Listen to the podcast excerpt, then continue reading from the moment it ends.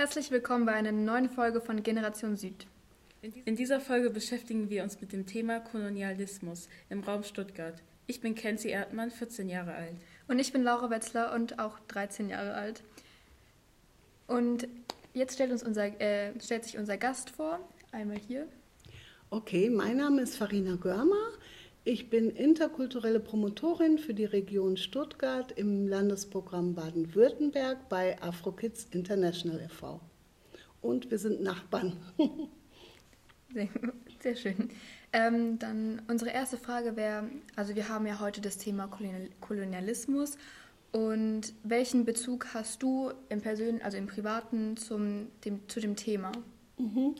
Im Privaten zu dem Thema, ähm, ja, das ist ein ganz großer Faktor auch in meiner Arbeit. Also wir machen sehr viel Decolonize-Arbeit, eben aufgrund der historischen Kolonialvergangenheit. Ähm, bestehen viele gesellschaftliche Probleme, wie zum Beispiel der Rassismus. Und du hast gerade von deiner Arbeit gesprochen. Was machst du denn mhm. im Genauen? Okay. Ähm, wie gesagt, meine Trägerorganisation ist AfroKids International. Das ist ein Verein, der wurde vor 30 Jahren von geflüchteten Menschen äh, aus dem globalen Süden gegründet. Und der Verein hat jetzt mittlerweile in auf vier Kontinenten in 38 Nationen Projekte umgesetzt. Bildungsprojekte, machtkritische, rassismuskritische Projekte, aber eben auch Friedensprojekte und ähm, Projekte mit ehemaligen Kindersoldaten und jungen Menschen, die auf der Straße leben. Und hier arbeiten wir viel mit Schulklassen. Ich insbesondere ähm, mache eben viel Bildungsprojekte, viel Aufklärungskampagnen, helfe aber auch in erster Linie anderen ähm, postmigrantisch-diasporischen Vereinen, dass ihre Stimmen auch gehört werden und ihre Expertisen, weil viele davon haben eine Doppelexpertise und haben jede Menge zu sagen zu den Themen unserer Zeit und werden manchmal noch nicht so ganz mitgedacht. Und wie arrangierst du dich zu diesem Thema?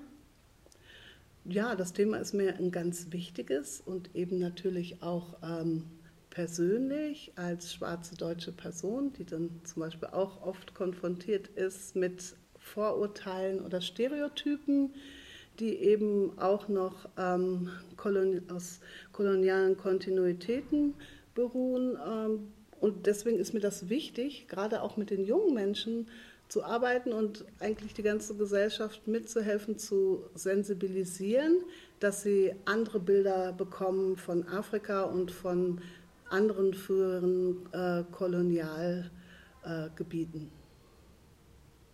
Sehr, sehr schön. Ähm, wo im genauen, also wo sind deine Wurzeln aus Afrika? Das ist eine Frage. Wo sind meine Wurzeln? Ich würde sagen aus Ghana. Ich bin auch schon viel gereist, aber in erster Linie aus Ghana und sehr bald fliege ich da auch mal wieder hin, um meine Familie zu sehen. Ja, ich genauso. Ja, schön. Das ist also kann, könnt ihr vielleicht dann irgendwas vielleicht über ähm, Ghana, die Kultur erzählen? Viele denken ja auch, dass ähm, es dort in Afrika, beziehungsweise in diesen, dass es ein bisschen, ähm, also nicht so modern zugeht, dass es alles noch altmodisch ist, dass sie sozusagen noch in der Wüste leben. Das ist natürlich noch das Bild von äh, vielen Leuten, die noch, nicht, noch nie dort waren. Mhm. Wie findet ihr so? Was findet ihr schön an Ghana? Was ist, äh, was macht es besonders? Und ähm, welchen Bezug habt ihr dazu? Also ich fange gerne nochmal an. Ähm, genau, ich habe noch neun ghanaische Geschwister, die teilweise, die aber überall auf dem ähm, Planeten hier leben. Was mich begeistert, ist dieses Aquaba. Wenn man nach Ghana kommt, ist jeder Mensch willkommen, egal wie er aussieht, was die Herkunft ist. Die Leute sind erstmal freundlich und heißen ein Willkommen. Und es gibt eben nicht so viel Druck wie hier und ähm, auch weniger Vorurteile. Die Leute nehmen sich erstmal Zeit, Menschen kennenzulernen. Das finde ich sehr, sehr schön. Und diese ganzen ähm, Stereotypen, die du gerade angesprochen hast, mit in der Wüste, mich haben als ich ein kleines Kind war, die Leute auch immer gefragt, ah, dein Vater kommt aus ah, Ghana, oh, hat er auch keine Schuhe und irgendwie keinen Kühlschrank und dies und jenes. Und ich habe immer gesagt, weiß ich nicht, der ist Ingenieur. Also da merkt man schon, dass es so verrückte Bilder gibt. Und darum gehe ich zum Beispiel auch gerne ähm, in Museen, auch mit Schulklassen wie euch, weil oft denken die Leute, das, was sie dort vorfinden, so jahrhundertalte Relikte, das ist das Afrika von heute. Und dann zeige ich Ihnen manchmal ein Video oder eben, wie das Afrika heute aussieht, dass es da ähm, super modern ist. Also Aqua hat mehr ähm, Shopping Malls auf jeden Fall Stuttgart. Ja, wie schon gesagt, Ghana ist sehr fortgeschritten und viele Jugendliche denken halt auch, dass es eher da so wie in der Wüste ist, also überall nur Sand ist, gar keine Häuser, wenn da nur kleine Zelte. Aber es gibt richtige Häuser, die teilweise moderner sind als hier in Deutschland. Und wie schon gesagt, es gibt viele große Einkaufsläden, alles Mögliche. Und ja. Ja, und die Leute führen vor allen Dingen ganz normales Leben, eben wie hier auch. Natürlich gibt es dort auch Menschen, die ärmer sind und Menschen, die reicher sind. Das gibt es äh, hier ganz genauso. Aber es lohnt sich einfach, den ganzen Kontinent mal kennenzulernen und nicht immer auch zu denken, dass Afrika ähm, ein Land ist, sondern es sind genau wie Europa zahlreiche Nationen mit verschiedenen Kulturen, mit verschiedenen Sprachen und die auch alle total unterschiedlich sind. Und das ist eben wichtig rüberzubringen. Ja.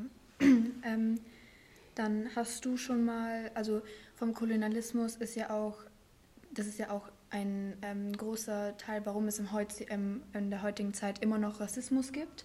Ähm, und man denkt natürlich, also als weiße Person, denkt man, der das, die das persönlich im Alltag nie, eigentlich wahrscheinlich noch nicht erlebt hat, ähm, denkt man natürlich, in Deutschland gibt es sowas nicht. Ähm, das ist ein Mythos, würde ich mal sagen.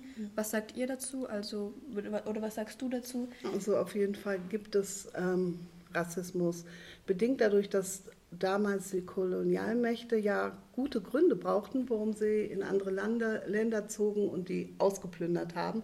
Und dann war meistens die Begründer, ah, die haben Sprachen, die wir nicht kennen, ähm, die haben keine Kultur, die ähm, müssen erstmal lernen, ähm, wie das Leben funktioniert. So, solche Narratives wurden erschaffen und ähm, teilweise später auch andere Begründungen, äh, dass die Leute nicht selbstständig ihr Leben führen können, was natürlich totaler Quatsch ist. Das waren alles Ausreden.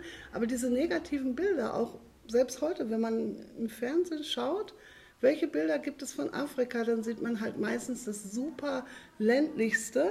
Ähm, das wäre, als wenn man hier in Deutschland nur Bauer sucht Frau zeigen würde. Und man zeigt gar nicht die moderne Welt, man zeigt keine jungen Menschen, die zur Uni gehen, sondern halt diese klassischen Armutsbilder. Und genau das muss sich ändern. Äh, und weil nur wenn diese Sicht sich verschiebt und die Leute ähm, sich näher damit beschäftigen, dann haben wir auch eine Chance, dass wir den Rassismus besiegen. Weil dann gibt es kein Wir und Ihr, sondern dann kommen Menschen einfach zusammen und ähm, gehen auch zusammen die Themen dieser Zeit und des Planetens gemeinsam an. Und so sollte es eigentlich sein. Hast du schon mal Rassismus in der Stuttgarter Gesellschaft erlebt oder allgemein in Deutschland oder anderen Ländern wie zum Beispiel im Urlaub, Frankreich, Italien? Ja, also Rassismus ist oft eine sehr unsichtbare Sache. Es fängt an mit Blicken oder wenn Menschen eine andere Sprache sprechen, die die äh, Leute nicht sofort identifizieren können oder eben halt Stereotype oder auch Übergriffigkeiten, also so Alltagsrassismen, dass jemand kommt, oh, darf ich mal deine Haare anfassen? Dann sage ich bitte nein, das hat, hätte von euch wahrscheinlich auch niemand so gerne. Oder dann halt wirklich ganz, ganz viele Vorurteile und die muss man alle ähm, wirklich beseitigen. Alle Vorurteile und auch strukturelle Benachteiligungen. Und man muss vor allen Dingen Menschen des afrikanischen Kontinents mitdenken. Oft wird so gedacht, ach, das ist bestimmt nichts für die oder für die oder für die, aber es ist natürlich Quatsch, weil wir leben hier alle in einer Gesellschaft, manche schwarze Menschen auch schon in der dritten, vierten oder x-ten Generation. Und dann ist es komisch, wenn die Leute jeden Tag gefragt werden, na, wo kommst du denn her und wann gehst du wieder zurück? Ähm, also ne, Stuttgart ist das Dahana.